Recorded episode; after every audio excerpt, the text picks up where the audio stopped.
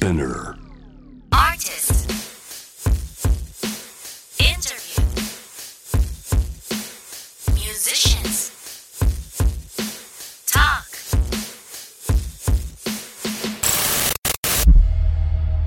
The meeting point.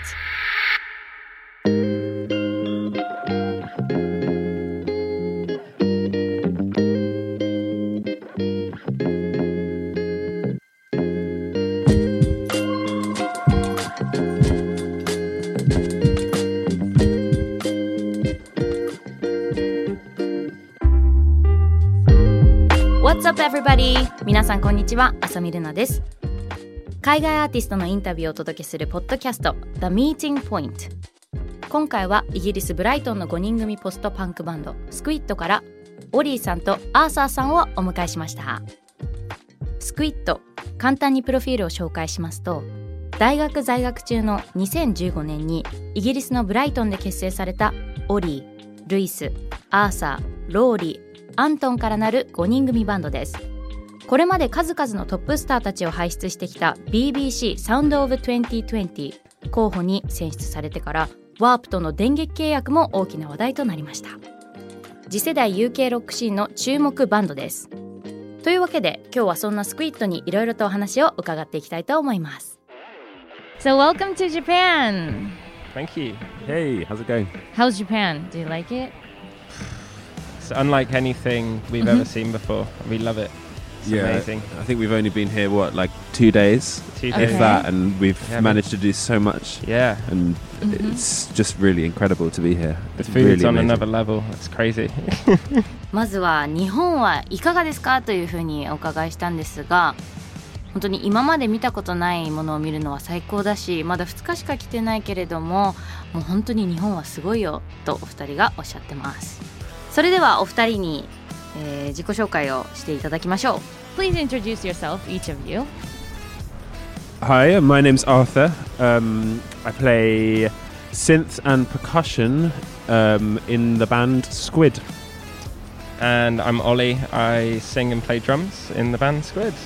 今回はスクイットから、えーまずはアーサーさんシーセサイザーとパーカッション担当ですねでその次がオリーさんでシンガーそしてドラムを担当されていますそれではお二人、まあ、どこか日本に来て行った場所あるかとか一体何を食べたのか伺っていきたいと思います So, did you go anywhere for fun or like did you eat good food already? Yeah, we went to. Um, well, Arthur didn't go, but we went to Big Love Records. Big Uh, Love Big Records? Big Love. It's a record Mhm. shop, and they were very nice に to us. And we ate some lovely sushi last night 寿司も食べた in と uh, Shibuya. Yeah, I, I only didn't go to Big Love because I was I was at uh, I was at a gallery somewhere else. I do really love record shops as well. Yeah, it's true. And they gave us some um, really amazing T-shirts, which I'm wearing now. Really? And there's such lovely people there. Yeah, it's really really sweet. so, is it different like um, the record shop like compared to the UK in Japan? Um, I'd say it's quite similar. I Mhm. think, um, yeah, I don't know. I can't, I cannot speak for all record shops, but Mhm. I feel like record shops for me are a safe haven anywhere I go. えまずアーサーさんは行ってないんですけども原宿にあるビッグラブレコーズというレコード屋さんにオリーさんは行ったそうです。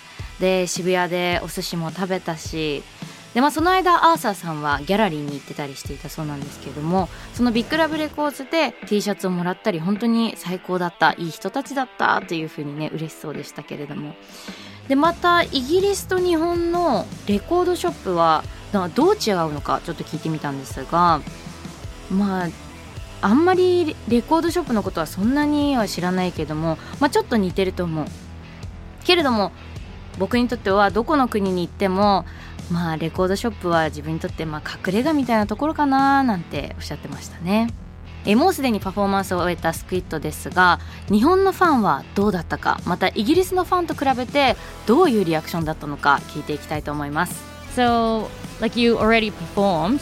Yes. Um, how is y- the Japanese fans? Is it like different compared to the UK fans or like the other countries? I think to be honest, I think fans and music lovers around the world are all the same. You Mhm. know, like people don't really differ that much. Everyone's really kind. Mhm. Everyone's really sweet and really passionate about music. I mean, I think the difference is not the fans, but maybe in the way that the crowd uh, is so attentive here, Right. and they they're really in our quiet moments in the set. hmm everyone is hanging on every note, and you cannot hear a noise. It's Yeah. really amazing. Yeah.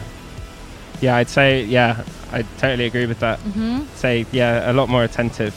Well, not a lot more, but um, than UK audiences. They can be quite loud sometimes in the in the quiet parts Right. and songs. うん It's まあ日本.日本のお客さんと、まあ、イギリスそして他の国のファンのね、あのーリアクションはどうなのかっていうお話をお伺いしたんですけども、まあ、結構音楽好きな皆さんもみんな親切だしやっぱり情熱もあるしあの素敵な方ばっかりだけれども、まあ、日本のファンはやっぱりその曲と曲の間とか静かなパートも静かにしてくれるっていうのがちょっとまあイギリスのファンとはちょっと違うかなというふうにおかあのおっしゃってました。で力強いパフォーマンスやステージ作りは、まあ、そのメンバーみんなで決めているのかちょっとお伺いしたいんですけども I really loved your performance so much so do you decide together to create like a powerful performances and stages together? Yes, I'd say everything we do, we all discuss Mhm. as a as a band. Um, we tend to leave it to the last minute to Okay. decide what we're going to play, but Mhm. um, but yeah, we're a very uh, democratic uh, band. No, yeah, democratic sometimes, but sometimes I think democracy ruins art. ruins the fun. えースクイットの2人ですけれども、 まあ、バンドのみんなでもちろんいろいろねパフォーマンスとかあとステージ作りはまあディスカッションして決めたりもするけど基本的にはまあデモクラティック、まあ、民主的な、あのーやり方でやってるけれども。まあうちのグループ民主主義だよねえー、でもたまにそうじゃない時あるじゃんっていう風にね2人で楽しくお話ししてましたでスクイットの音楽にはフィールドレコーディングなどの環境音を自然の音も取り入れて実験的な取り組みもしていますが、まあ、そういったアイデアはどうやって生まれるのか聞いていきます So your music um, is coming from like a field recording, like um, like sounds of natures and stuff. So how do you come up with those ideas?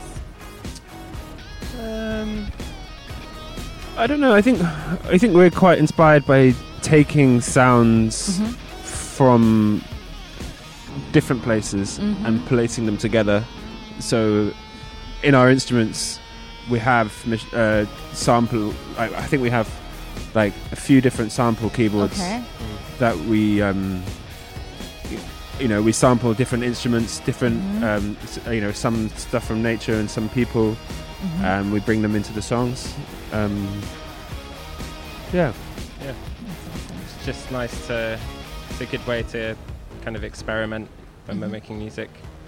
So I think on the album we had sounds of bees and church Yeah. bells and um, our friends as well. Mhm. So it's a nice way to bring in outside things Mhm.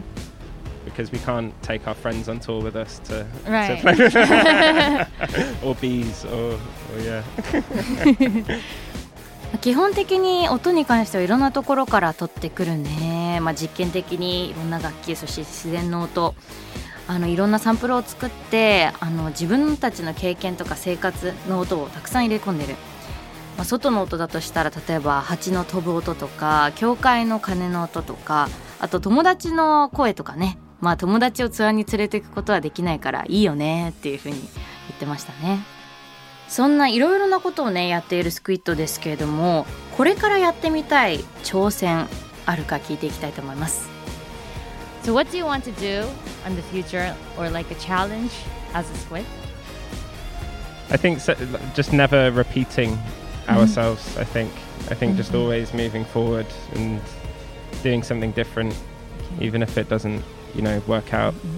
I think that's better than doing the same style of Mhm. music at every turn. So yeah, just uh, yeah, keep pushing ourselves. I think. But yeah. and try and try and evolve as the as other artists and the world of changes around us. まずは スクイットとして自分たちが今までやってきたこと、まあ、やってきた音楽を繰り返さないこと、まあ、常に前進、まあ、違うことをやっていきたいと、まあ、それがたとえうまくいかなかったとしても、まあ、それに恐れて、まあ、同じことをずっとやっているよりかは、まあ、しかもっていうふうにおっしゃってましたね。で、まあ、さらに自分たちに厳しく、まあ、常に前に前にっていうねすごいあのアーティスト魂を感じますけれども。でも他のアーティストとか、まあ、自分たちの周りで起きていることとはまた違ったことをやっていきたいっていうふうに言ってましたね。そんな素敵なお話を聞いたところでまたあの日本について伺いたいんですけども、まあ、今回スクイットは初来日ということで日本のカルチャーで好きなものとか今気になってるものを聞いていきます。So this is your first time in Japan again. So Yes. like, is there anything like in Japan, like Japanese culture that you like or are interested in? Yeah, definitely. I was um, I saw that Cornelius was playing yesterday, a Mhm. Japanese artist. Um, unfortunately, I was too jet lagged, too tired Okay. to, to watch it. But um, my dad used to work in Japan, Oh, really? so he brought home all of uh, Cornelius's records for me Mhm. when I was quite young. So I've been listening to him for a long time. Oh, it's really? a shame I didn't get to see him, but yeah, loads of stuff. Yeah, I think also we want to just we want to go to an onsen. Onsen. We, we want to eat as much food as possible Mm. um, and bring home some gifts that Mhm. you just would never Yeah. find anywhere else. Like the kind of precious gifts from somewhere that Yeah. we, we, were- we I never thought I would come here. Arthur was saying yesterday when you're when you're jet lagged or you're tired, Mhm. you're more hungry. So that's a good thing for us. I think we're going to eat a lot of Oh food. yeah, that would be amazing.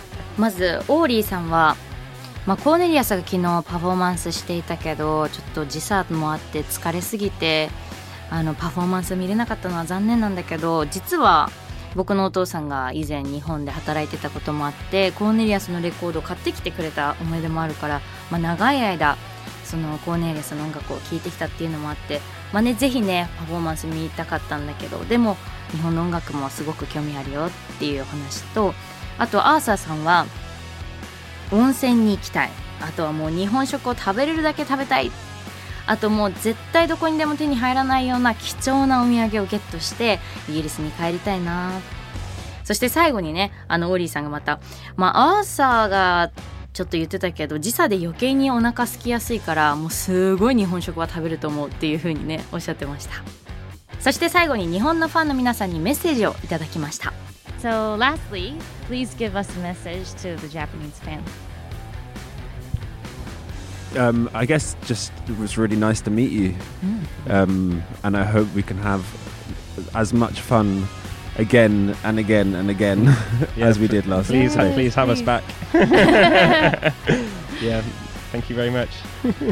お二人とも日本のファンに会えて嬉しかったという話とまたぜひ日本に来れるようによろしくお願いしますというふうにね、あのー応援お願いしますという力強いコメントをいただいたので皆さんぜひこれからもスクエットの皆さんの今後の活動に注目してみてくださいということで今回のインタビューはこれで以上です Thank you very much ありがとう。ありがとうございました